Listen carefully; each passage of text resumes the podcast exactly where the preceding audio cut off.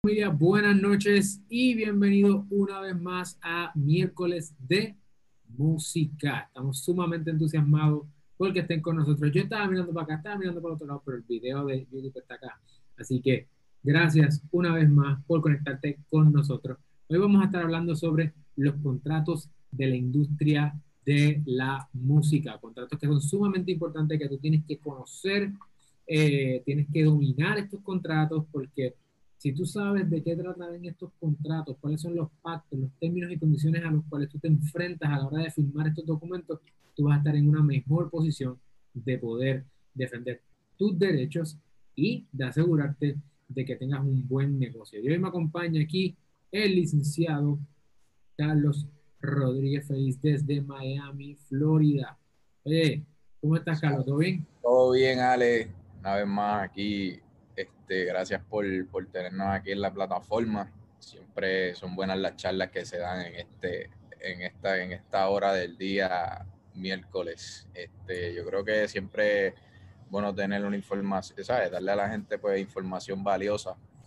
Este, que, que pues que se puedan, que se puedan, que tengan una base para orientarse y tomar buenas decisiones en el transcurso de su carrera artística. Así que nada, vamos a darle comienzo a ver, a ver qué traemos por ahí hoy. Vamos a darle hoy bien duro a este tema. De hecho, hoy antes de conectarme contigo, tuve una, tenía una charla, una entrevista con un cliente que está explorando la posibilidad de incursionar dentro de la música. Y al igual que tú que nos estás viendo y que nos estás escuchando, este, este empresario decía, mira, wow, o sea, todos los roles que hay dentro de la industria cómo yo sé qué acuerdo necesito, cómo yo sé qué contrato necesito, cuál es el rol del manejador, cuál es el rol de la disquera. Y vamos entonces a comenzar. Creo que la mejor forma de comenzar los acuerdos con los cuales una persona se puede ir encontrando durante su estadía en la industria de la música o su emprendimiento es viéndolo desde, ese, desde esa unidad básica. Y yo entiendo, y yo creo que estás de acuerdo conmigo, Carlos, que la, la unidad básica de la industria de la música es la composición empezamos por la composición y vamos con el compositor de camino a que se convierte en un artista, partiendo de la premisa de que el compositor es también el intérprete. Y luego entramos a, por ahí para abajo, con lo demás que tiene que pasar para poder llevar la música desde tu cuarto a los confines de la tierra. Así que si yo soy un compositor, estoy empezando, ¿qué, ¿cuál es quizás algún primer acuerdo con el cual yo me puedo encontrar eh, en mi carrera musical? Mira, yo creo que ese primer acuerdo por lo general que recibe un compositor es el, es el split agreement o el split, el famoso split sheet, que es el, el, contrato que ya le hemos hablado anteriormente, donde, donde los compositores, las personas que estén participando en la composición, es decir, en la creación de la música, en la creación de la melodía, en la creación de la letra, este, del ritmo y todo eso, pues es el documento que va a dividir los porcientos de ganancia de cada uno de los, de los compositores que estén contribuyendo en esa obra.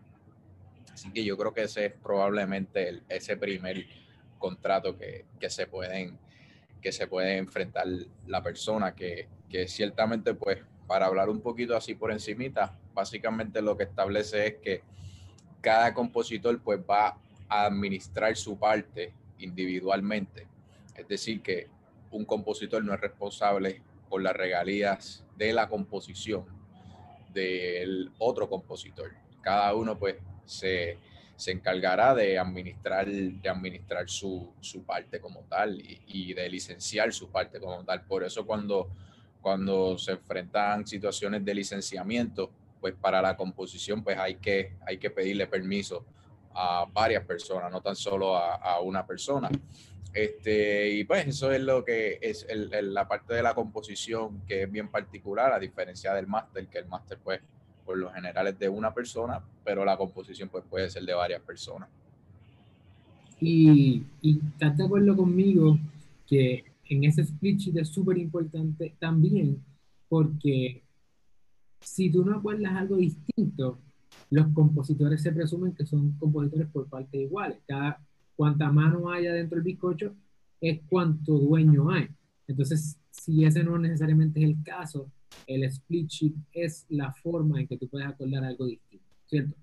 100% y, y bien importante que, que, la ley, que de no haber un acuerdo por escrito, pues la ley presume que, que todos, todas las partes van a ser iguales, como tú muy bien dijiste, sin importar la contribución que haya, que haya hecho esa persona. O sea, la contribución puede ser de una frase o de una letra y, o de una parte de, ¿verdad? De, de, una, una parte de la canción y eso pues ya le otorga este, un 50%, o cuando viene, o un 50% en el caso de que sean dos partes, pero quiero decir pues por partes iguales. Este, eh, ahora sí, entonces cuando vienes a ver pues una composición que quizás lleva un 5% de contribución, se convierte en un número mayor y pues ahí, ahí hay un poquito de, de eh, ¿verdad? La, la, parte que mayor contribuyó, pues está perdiendo parte de, de lo que es de él como tal.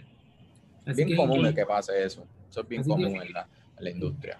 Es bien importante, familia, que ustedes estén conscientes de que, y, que no importa en qué situación te encuentres, antes de salir de un cuarto donde se estuvo componiendo, antes de salir del estudio donde se estaba trabajando la música, asegúrate de tener tu split sheet. Algunas personas nos preguntan, ¿y cómo yo consigo ese documento? Pues ese documento en internet lo regalan. Distintas, hay distintos modelos.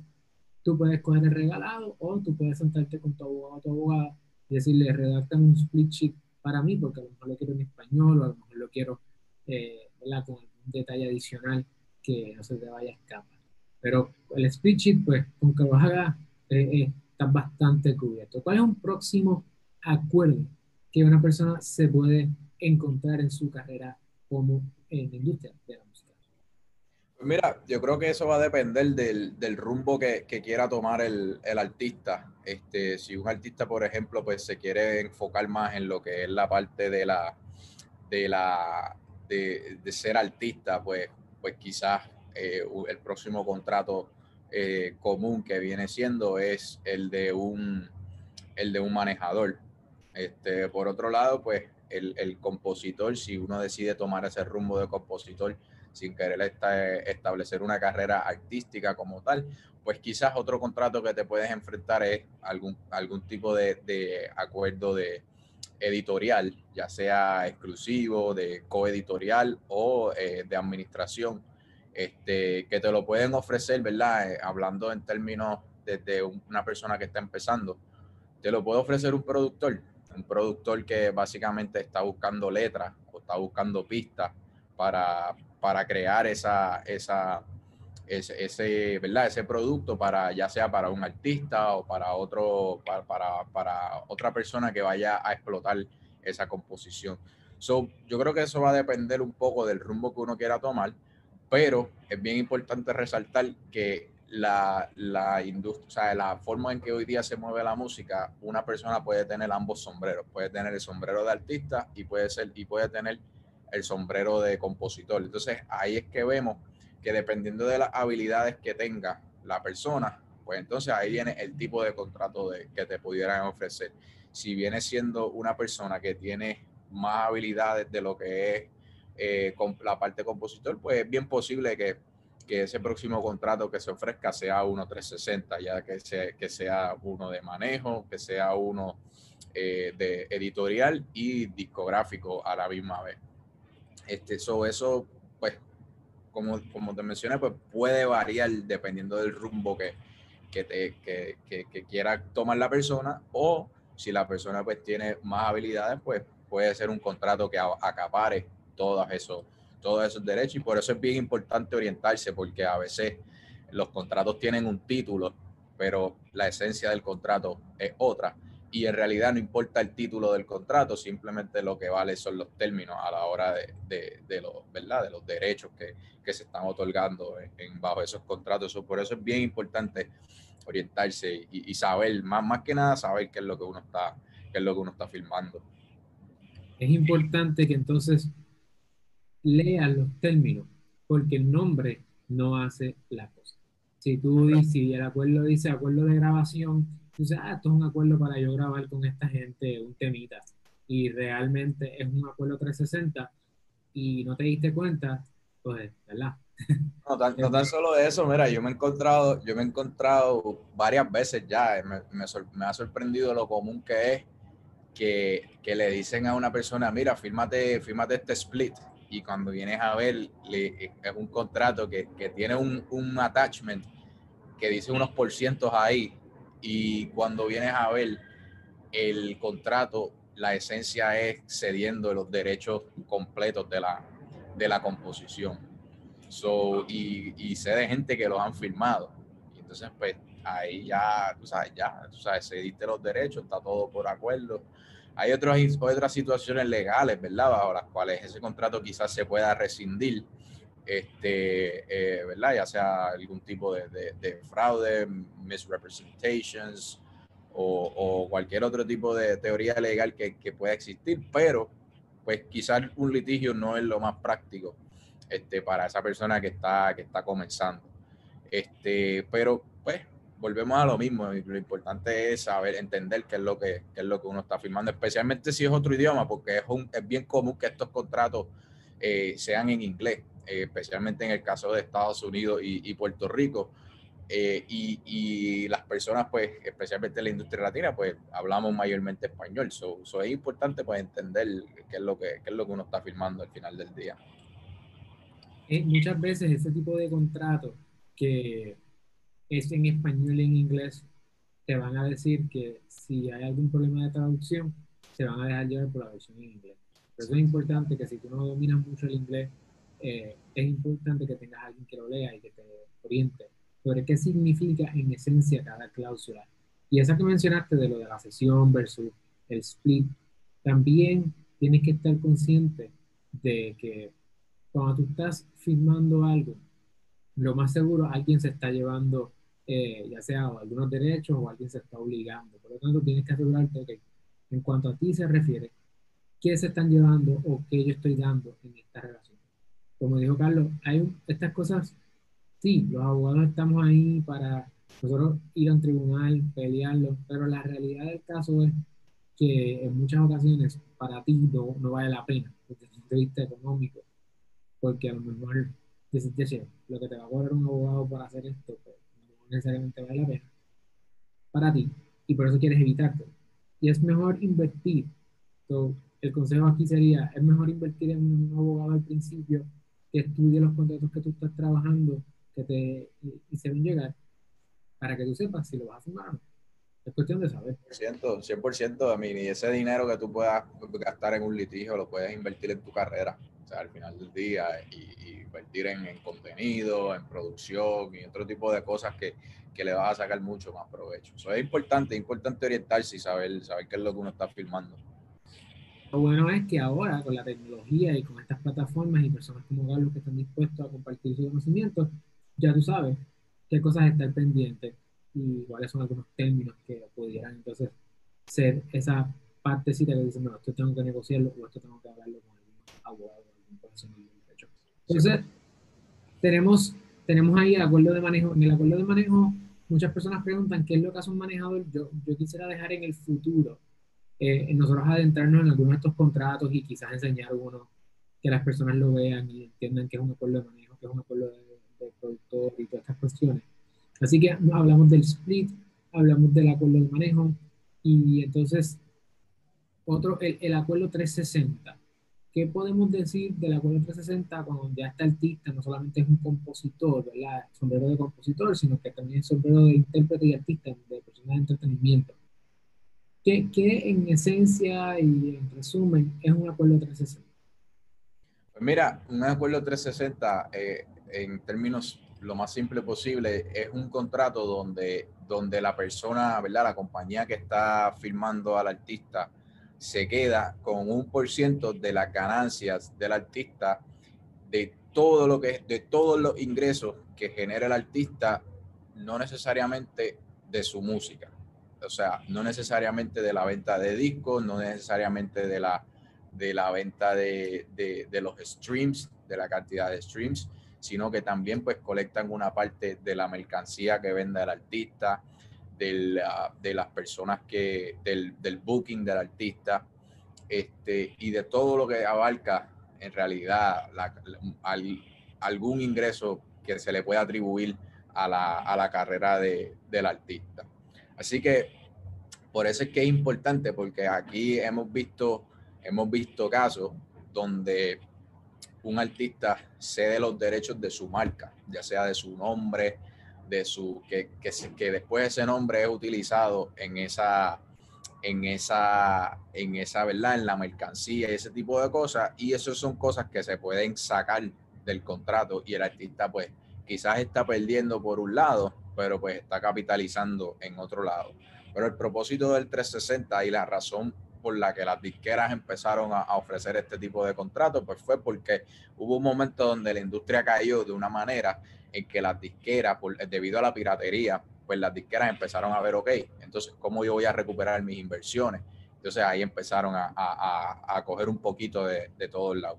Y hoy en día han mejorado un poco, entre comillas, pero, pero sigue siendo en esencia, pues, la, acaparar todos los ingresos, los ingresos del artista y yo creo que, que, todavía es muy, muy, muy, muy común, tanto disqueras eh, major labels como disqueras independientes que están ofreciendo este tipo de contratos y hasta manejadores que no tienen, que no tienen una idea de, de, de lo que es la industria de la música están ofreciendo este tipo de contratos. So, ahí hay que tener mucho cuidado, hay que tener mucho cuidado con, este tipo de contratos, de, ¿verdad? Ver cuál es la inversión, de qué manera esa persona va a contribuir en tu carrera antes de entrar en un contrato de esto, porque puede tener repercusiones o te pueden beneficiar o te pueden perjudicar grandemente.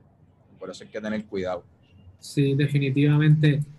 El, el 360 tiene sus virtudes y tiene sus retos, así que hay que asegurarse con quién te vas a casar. Es como un matrimonio.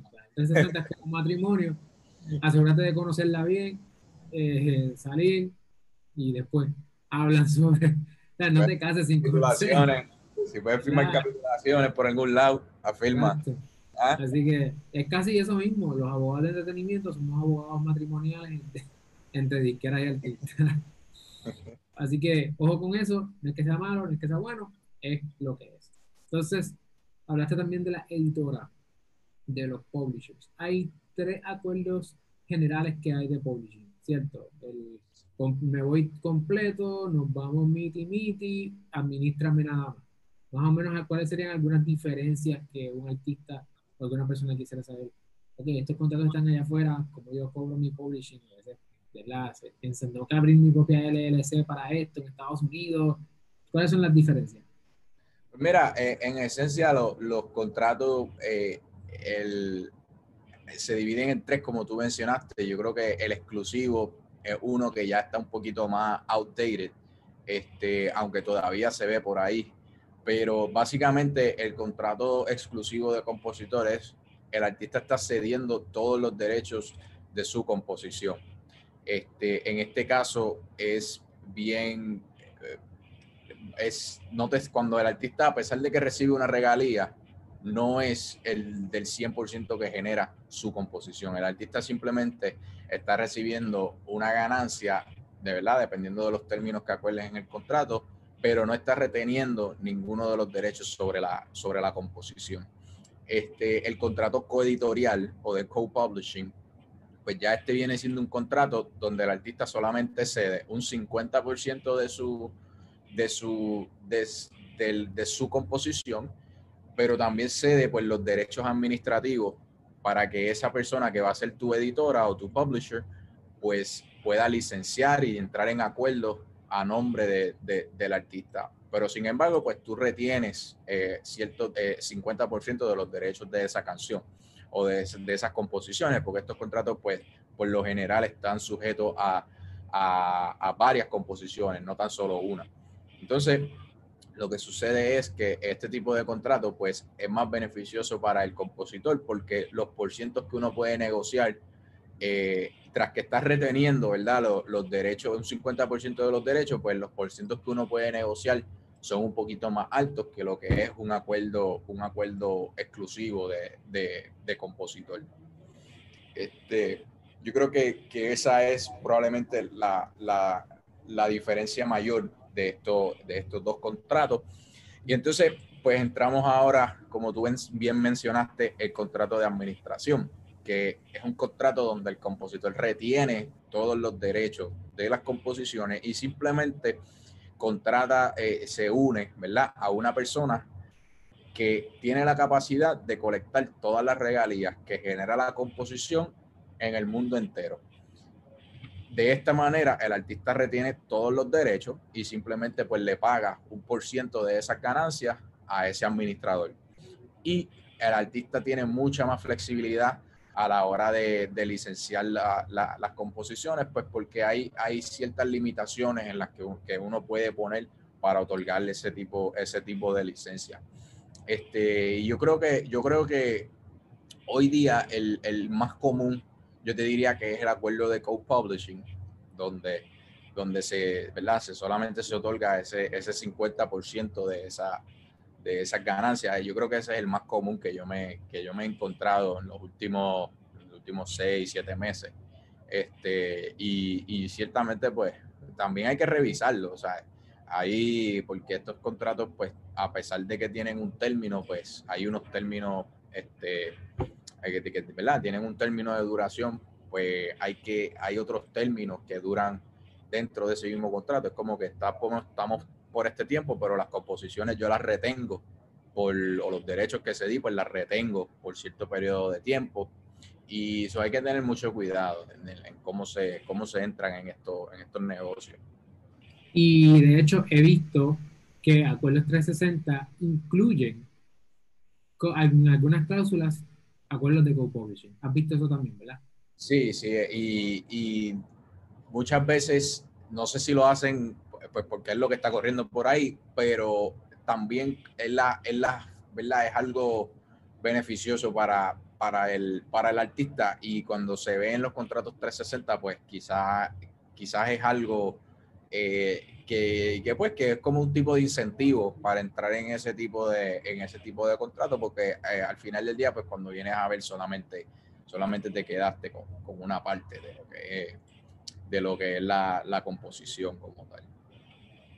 Entonces, esos acuerdos, asegúrense de que cuando esté firmado también el 360, si lo vas a firmar, ver si incluye una cláusula de co-publishing, porque y te, te, te acompañen entonces un acuerdo de co-publishing adicional para que lo firmes también.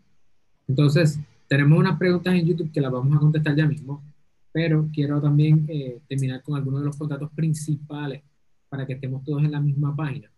Hablamos ya sobre el split sheet hablamos sobre el, el acuerdo de los, los tres tipos de acuerdos de publishing que, que, existen, hablamos sobre el 360, hablamos sobre el manejo, eh, hablamos entonces también del el recording agreement, que es básicamente un 360, pero solamente, o sea, es solamente para propósitos de la grabación que se vaya a trabajar, un proyecto de máster que se vaya a hacer, no necesariamente meternos en composiciones ni meternos en cosas adicionales que no sean entonces, pero esos acuerdos no son tan comunes, ¿cierto? O sea, a menos que tú estés empezando y vayas a traer quizás un inversionista. Y podemos mezclar ahí de una vez el acuerdo de inversionista cuando una persona es artista independiente con el recording agreement. ¿Has visto combinaciones de artistas que dicen, contra, es que yo quiero ver si puedo tirar un primer sencillo o unos primeros temas? Y alguien dice, mira, pues, ¿sabes qué? Déjame, déjame invertir en ti par de pesos, pero yo voy a recuperar de, de ahí. ¿Has visto ese tipo de dinámica? Sí, sí, lo he visto y de hecho recientemente trabajé un, un negocio así. Eh, él es bien, eso se está dando más, eh, es más común que, que, se esté dando hoy día.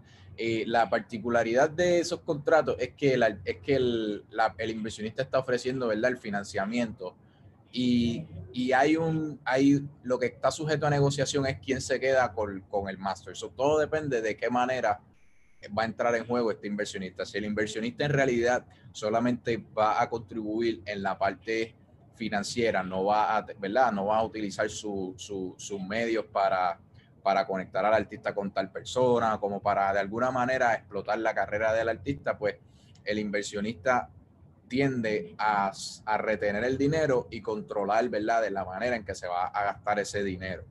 Este, siempre los inversionistas esperan, esperan algo a cambio pero la industria de la música es de, muy alto riesgo.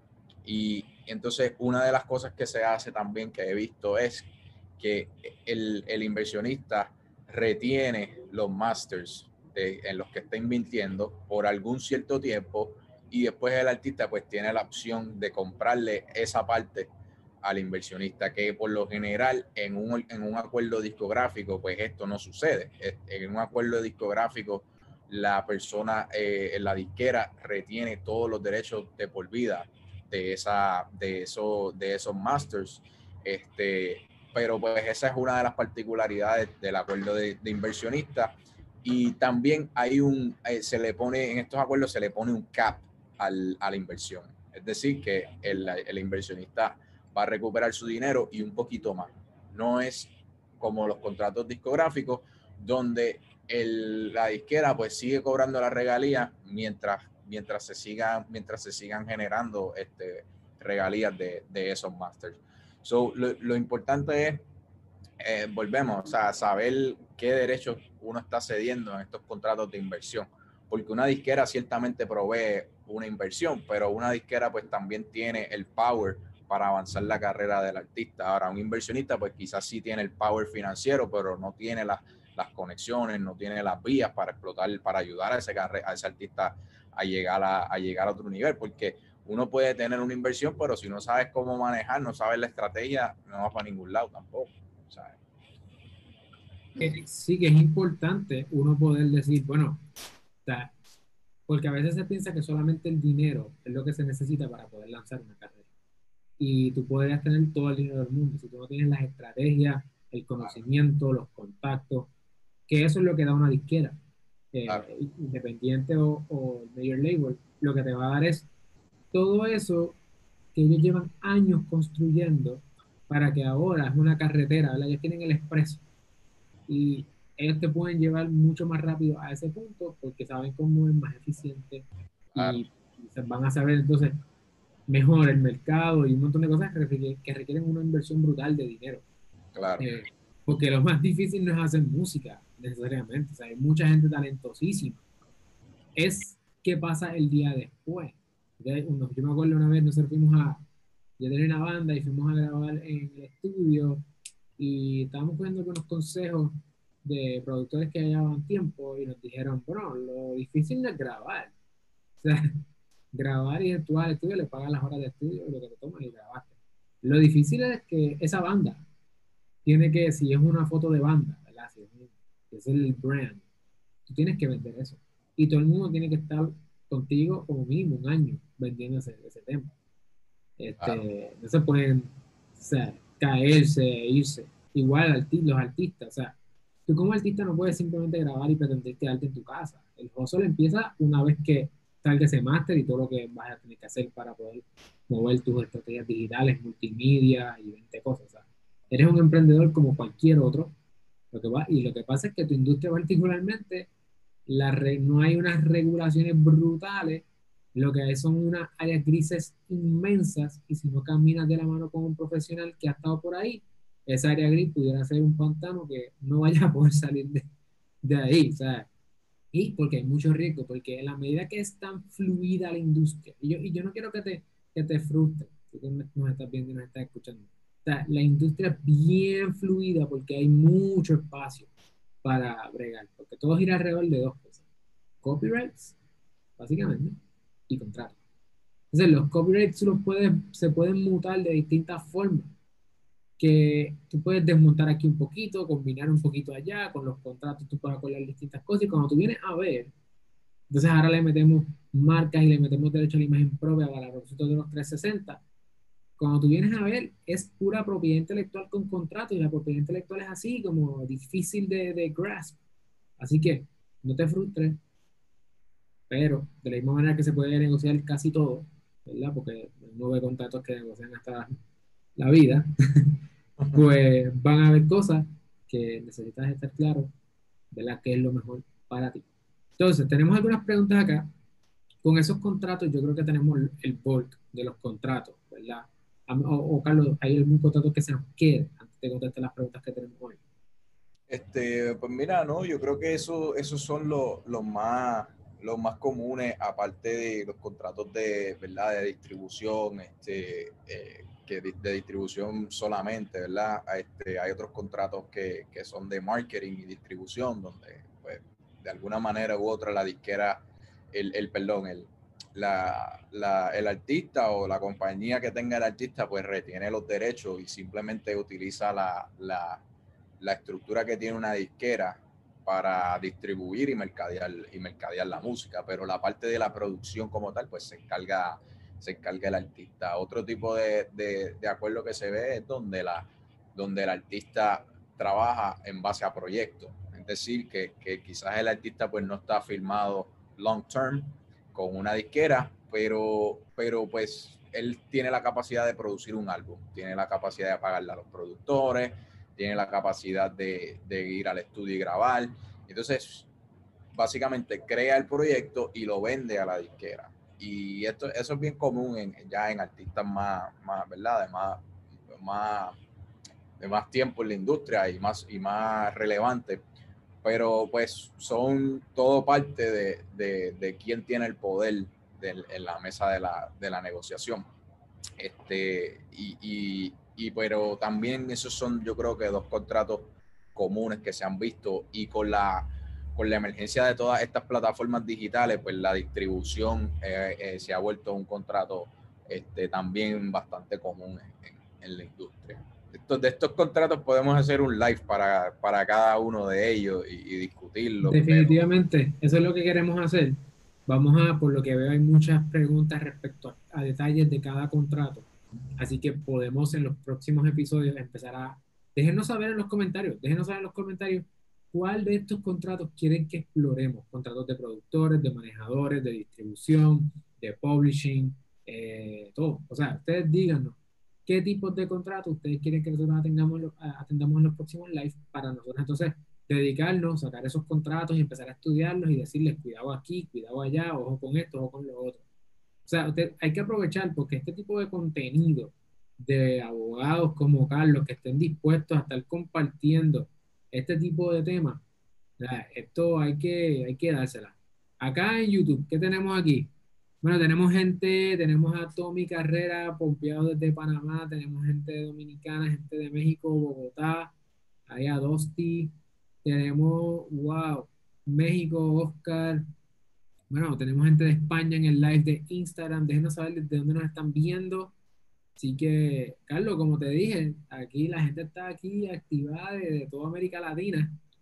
Eh, tenemos, dice, mi pregunta es, y, y, vamos a hacer esto, vamos a los live de, de música, de los de música, que saben que es un miércoles sí, un miércoles no, porque Carlos tiene que respirar. Este, vamos a estar haciendo lo siguiente Vamos a atender el tema que ustedes pidan y luego vamos a contestar las preguntas. Así que quienes están en el live pues, pueden hacer sus preguntas y vamos a coger algunas. No las podemos contestar todas, pero vamos a contestar algunas. ¿Cuáles tenemos aquí? Tenemos, hola, mi pregunta es la siguiente.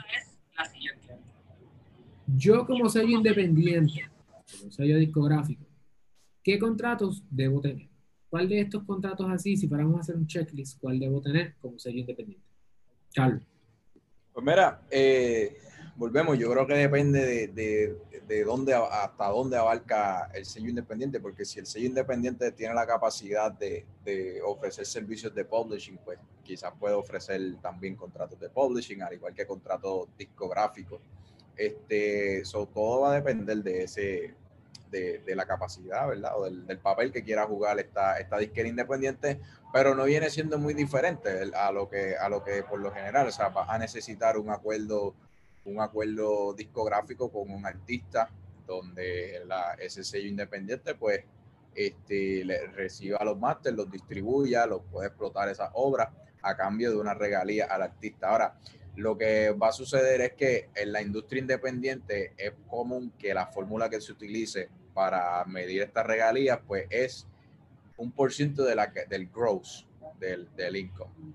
Este, a diferencia de las disqueras grandes que vienen ese, siendo... que ese es el bruto, del bruto, eso incluye gastos, por si acaso. El, el, bruto, el bruto, pero en los contratos se define, se define lo que es, lo que es el bruto y las deducciones que hay este, de esa, ¿verdad? Las deducciones que se van a tomar en consideración, que por lo general pues son gastos de distribución, gastos de marketing y otro tipo de, de, de, costos que se deducen antes de llegar a, a repartir ese, ese 50% o el, o el, o el, o el ¿verdad? Eso es por decir un número, o el acuerdo en que, al que llegaron.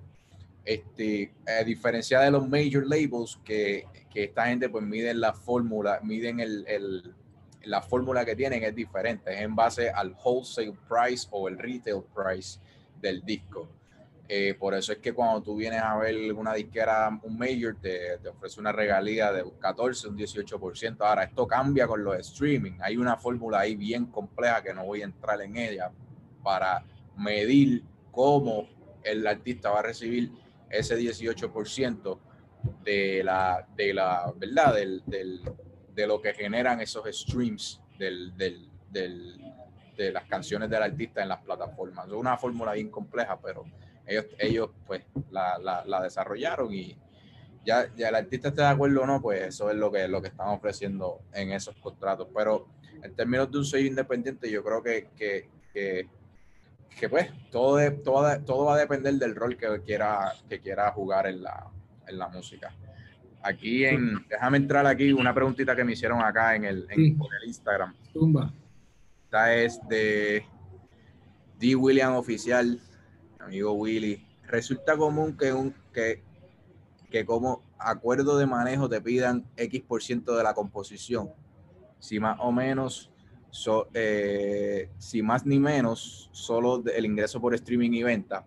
Pues mira, el por ciento de, la, de, la, de un acuerdo de manejo, este, yo creo que es una pregunta muy, muy, muy valiosa. Este, el, el acuerdo de manejo por lo general acapara todos los ingresos, un porcentaje de todos los ingresos que genera la carrera del artista. ¿Qué sucede? En el caso de las composiciones, pues a veces, como esto es una parte, ¿verdad? Bien, bien sagrada, por decirlo así, de la, de, de la persona, pues lo que se hace es que se negocia un por ciento menor o se negocia ciertas limitaciones en cuanto a la parte del publishing. Este, han habido, yo he logrado acuerdos que se excluye por completo la parte del publishing o que simplemente se negocia un por ciento del adelanto de lo que reciba la parte del publishing. Pero en cuestión de regalías, pues no, no se toman en consideración para determinar ese por ciento del, del artista. Este, sí es común que de primera instancia, ¿verdad? El manejador pida esa, esa, esa, esa parte del artista, pero pues todo está sujeto a negociación en, esa, en, ese, en ese sentido. Perfecto, perfecto. Ahora, tenemos aquí, este, básicamente esa fue, la, esa fue la pregunta de Carlos Marcelo y de Nahuel Ezequiel. Este, tenemos aquí, yo creo que vamos a hacer una pregunta más de Instagram y una de YouTube. Y entonces vamos entonces a, a cerrar con eso. Tenemos acá, by the way, saludos desde, te mencioné, incluimos Guatemala, así que está la gente bien motivada. Una de las preguntas que nos hacen es, eh, quiero crear un sello, espérate, ajá. Dice aquí, mira, a Carlos Dramar Covers dice, ustedes tienen contratos ya hechos que nosotros podamos usar. Los contratos normalmente se hacen custom made, porque cada situación o cada negocio es distinto. Así que Carlos tiene sus propios contratos, yo tengo mis propios contratos. Eh, nosotros sí tenemos en ciclopr.com diagonal productos algunos modelos de contrato, pero esos son modelos. Eso es para que ustedes tengan el modelo y se dejen llevar, ¿verdad? Con una guía mínima. Pero lo más recomendable siempre es eh, contratar a un abogado que escriba y redacte los documentos específicos para su negocio. Así que esa, esa pregunta tiene esa contestación bastante sencilla nos preguntan acá qué tipo, quiero crear un sello en mi país, este Eric, eh, quiero, Eric es quiero crear un sello en mi país, es más rentable ser sello inversionista o tener una agencia de marketing para artistas. Depende. Bueno, eh, o sea, eh, eso, eso acabas de decir todo lo que hace una disquera, básicamente. So, todo depende de la capacidad de esa persona de, realizar esa, esa, ¿verdad? E, e, esa, ese negocio. Este, yo creo que, eh, por ejemplo, una, algo bien común que se da hoy día es que los, productores, muchos productores de renombre, lo que hacen es eh, ofrecer un contrato discográfico a un, ¿verdad? A un, a un artista y cuando vienes a ver, no, es un contrato discográfico y no están invirtiendo tiempo ni dinero en la parte del mercadeo. Y se queda esa parte en el aire y cuando vienes a ver los temas no se promocionan como tienen que ser, este, no dan el resultado que uno espera y los productores hacen esto a veces con, el, con la intención de vender a ese artista a una disquera. Si ese es el caso, pues, pues muy bien, pero si el negocio se cae, o sea, si pasa algo en el transcurso del negocio, pues puede ser bien perjudicar al artista. Por lo general, pues es bueno que, que, que se entren. Este tipo de acuerdo es bien común que tropezarse con él, pero hay una manera para uno llegar a un acuerdo con un productor sin, sin con que tenga esa intención, porque si el productor tiene la capacidad de, de, invertir en la parte del marketing y de desarrollar esa estrategia y de bregar eso, pues, pues, pues no, no debe haber problema. Este, pero eso depende de las capacidades de la persona, o sea, eso, eh, eh, promocionar una canción no es una tarea, no es una tarea, este, tú sabes, no es, no es postearla en el Instagram ni, ni postearla en, el Facebook, tú sabes, ahí, aunque eso es parte de, pero eso conlleva una estrategia más compleja, que hay gente que se dedica a eso solamente. Y pues hay que, hay que ver de qué, de qué manera este, él quiere estar envuelto en la carrera. La inversión, pues si quieres estar en la inversión, este, eh, ¿verdad? ¿Qué tipo de inversión quieres hacer? Si quieres hacer una inversión donde, donde tú seas dueño de la, de algunos, ¿verdad? Acciones o, no sé, de la compañía, o si quieres hacer una inversión contractual donde tú tengas un poquito de control sobre, sobre la carrera del, del artista. Sí.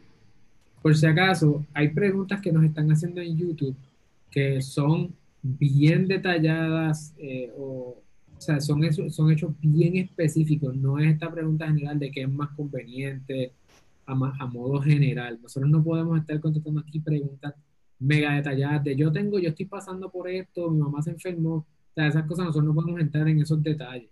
Nosotros aquí contestamos en general algunas preguntas que le pueden aplicar a más de una persona, pero detalles específicos son pues, a través de consultas específicas, porque no podemos dar una en general.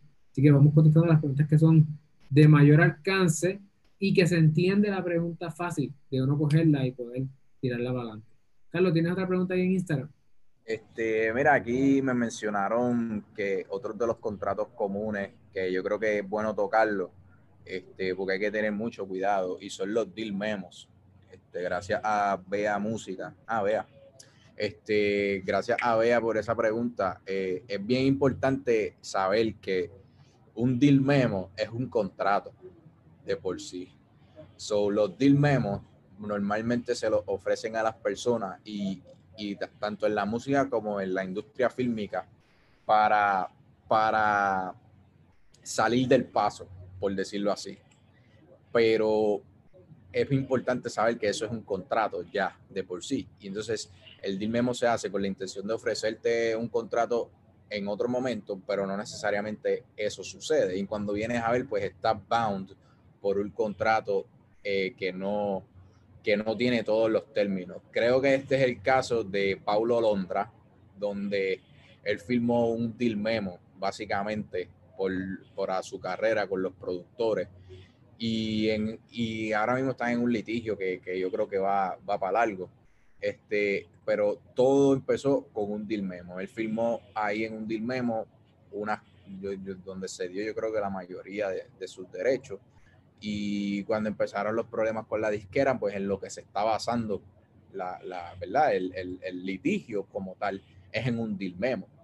Y pues ahí, ahí es que volvemos. Sea, siempre es bueno que los contratos tengan todos los términos habidos y por haber y necesarios para ambas partes, para que en caso de que suceda algo, pues se pueda, se pueda manejar la situación.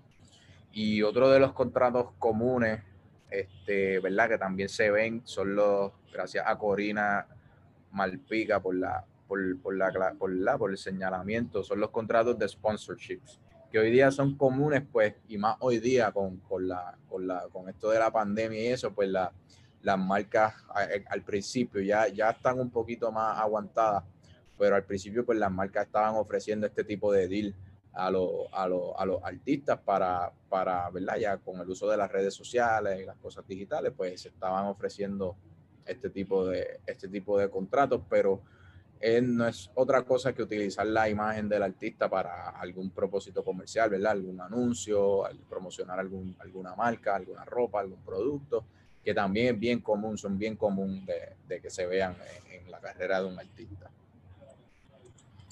Bueno, pues yo creo que con eso ustedes tienen ahí algunos contratos con los que se van a encontrar, eh, casi todos los contratos con los que se van a encontrar, o alguna versión de esto, alguna modalidad que ustedes van a tener que ver en algún momento en su carrera como emprendedores y emprendedoras en la industria de la música, porque eso, es lo que ustedes son.